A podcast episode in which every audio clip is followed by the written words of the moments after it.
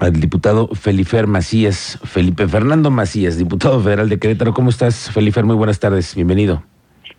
Miguel Ángel, muy buenas tardes, un excelente jueves tarde a todo el auditorio. Oye, tú eres también de los que utilizan un día sí y otro día también la México eh, Querétaro, pero a ver, más allá de todos los discursos y los, las propuestas, ¿no? Ayer escuchaba también o antier al gobernador que decía, bueno, a lo mejor puede hacerse un carril nuevo para la México Querétaro. Hay quien dice un carril exclusivo solamente para el transporte público. Pero hay algunos diputados que dicen, vamos a mandar exhortos a la Secretaría de Comunicaciones y Transportes pero nada de eso va funcionando. ¿Tú qué opinas, Felifer? ¿Qué deberíamos de hacer? plantear para Querétaro en los próximos años algo para frenar esta, problemática que tenemos? Sin duda se requiere una inversión en infraestructura eh, que no que no tenga antecedente, Miguel Ángel. Sin duda, obviamente lo ideal, desgraciadamente pareciera utópico, eh, que es el tren, que debería ser una inversión estratégica para el gobierno federal, para los gobiernos estatales involucrados que creo que hubiera sido mucho más provechoso, mucho más útil, eh, generar una inversión que incluso otras obras como la propia refinería de Los Bocas, etcétera. Sin duda, ese es al final del día el, ideal máximo, ¿no? Cosa que realmente no se ve que pudiera suceder ni siquiera al mediano o largo plazo desde aquella eh, desde aquel intento que hubo todavía en este seno de Peña Nieto que por escándalos de corrupción se detuvieron muchos de estos temas y que eso inturbió todo lo que hubiera sido un gran proyecto, que eso sea lo ideal. Hoy tenemos que dar soluciones ya. Como tú, tú bien comentas, todas las semanas usamos esa carretera. Si nos va bien, hacemos dos horas y media. Si nos va mal, llegamos a hacer hasta cinco o seis horas, ¿no? Basta, desgraciadamente, eh, encontrarse con un accidente que terriblemente esa carretera todas las semanas cobra vida o eh, cobra vidas o desgraciadamente por alguna obra eh, que todo el tiempo está en reparación, pues también se se dan los, los traslados de manera muy, muy tardada. Ahora, ¿qué, ¿qué sí hemos estado muy cerca de aprobar? Pero hay que decirlo, hay intereses de grandes empresas que no están permitiendo que esto camine, pero que ya están en, la Comisión eh, de Comunicaciones y Transportes en la Cámara de Diputados y que estamos empujando que ya se apruebe. Estuvo a punto de aprobarse ahora en el mes de noviembre y lo volvieron a bajar aquí, también hay que decirlo, los diputados de la mayoría de Morena, que a veces uno no se entiende cuándo se supone que están del lado del pueblo y cuándo del lado, según ellos, de los privilegiados. Ya estamos a punto de aprobar el dictamen donde se da la prohibición del doble remolque eh, para que se dé la, para que pudiera tal vez aliviar un poco. Sería, y hay que decirlo, eh, sería un curita, ¿no? Ni siquiera es una intervención quirúrgica, pero sería algo, sería un avance eh, para, sobre todo en materia de seguridad, y sí en materia también de poder generar un flujo mucho más eh, importante y dinámico en la vía, se pudiera generar. Eso sí ya está a punto de aprobarse en la Comisión de Comunicaciones y Transportes, está frenado y eso es lo que hemos venido empujando en materia de seguridad y agilizar los traslados. Eso está muy cerca de aprobarse, que es la prohibición del doble remolque en las vías eh, federales. Incluso eh, en, lo particular, y legisladores del PAN de Querétaro lo hemos venido empujando, incluso iniciativas presentadas que son concurrentes en este ámbito.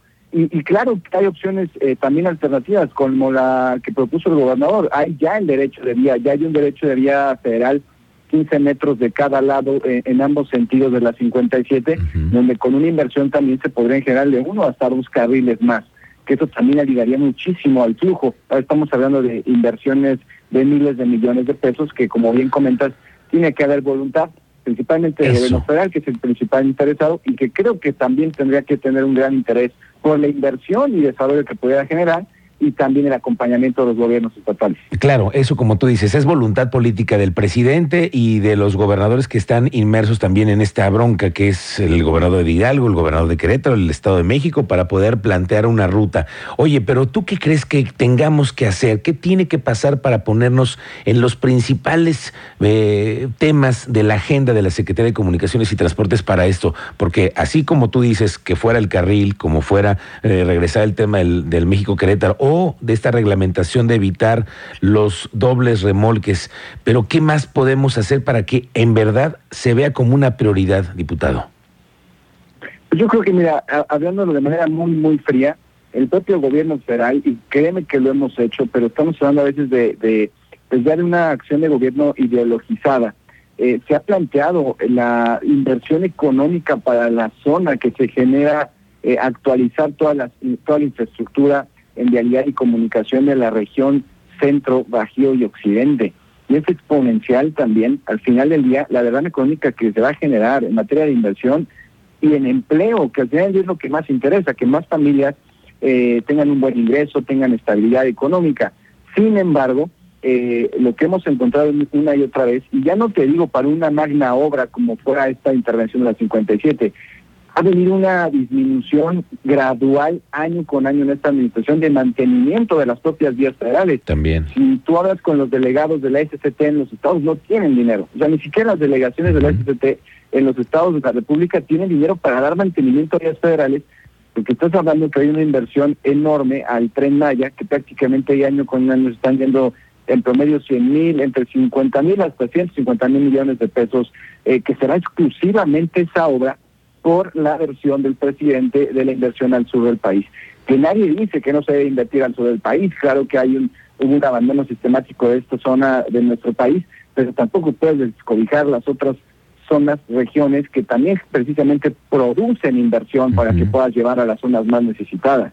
Eso es lo que nos hemos encontrado, ni siquiera para luchar por, ni siquiera por la voluntad del gobierno federal de meter mano muy puntual en la 57, sino por lo menos que no haya decrecimiento en inversión para el mantenimiento de, vialidades federales. Claro, que además ya ha sido una de las eh, inquietudes por parte de las eh, organizaciones de transportistas como Amotac, que varias veces ya nos han hecho aquí paros en la 57 por lo mismo, están solicitando mantenimiento, iluminación, vigilancia, que también los están asaltando, es parte de la problemática. Lo cierto es que todavía hoy no tenemos nada. Eh, el primer avance podría ser entonces, me dices, que este año, ahora sí, se prohíba el transporte de doble remolque. Sí, ese ya está, ya está en la, en la cocina, Miguel Ángel. De hecho, se iba a subir ya eh, ahora en noviembre, estaba, era inminente. Sin embargo, obviamente hubo cabilderos ahí en la Cámara de Diputados que le hizo ruido a la mayoría eh, y en un sector empresarial creo que también eh, tiene que haber voluntad, tiene que haber voluntad y sensibilidad de la problemática.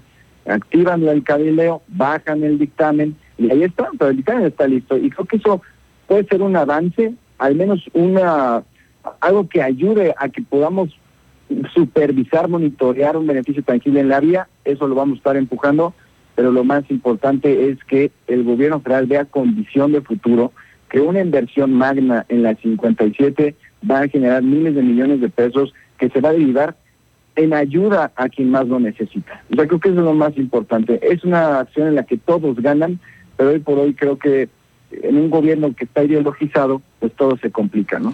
Pues sí, todos saldríamos ganando si le echáramos un ojo a todos a ello. Bueno, Felifer Macías, te agradezco mucho estos minutos, estamos pendientes. Muy buenas tardes.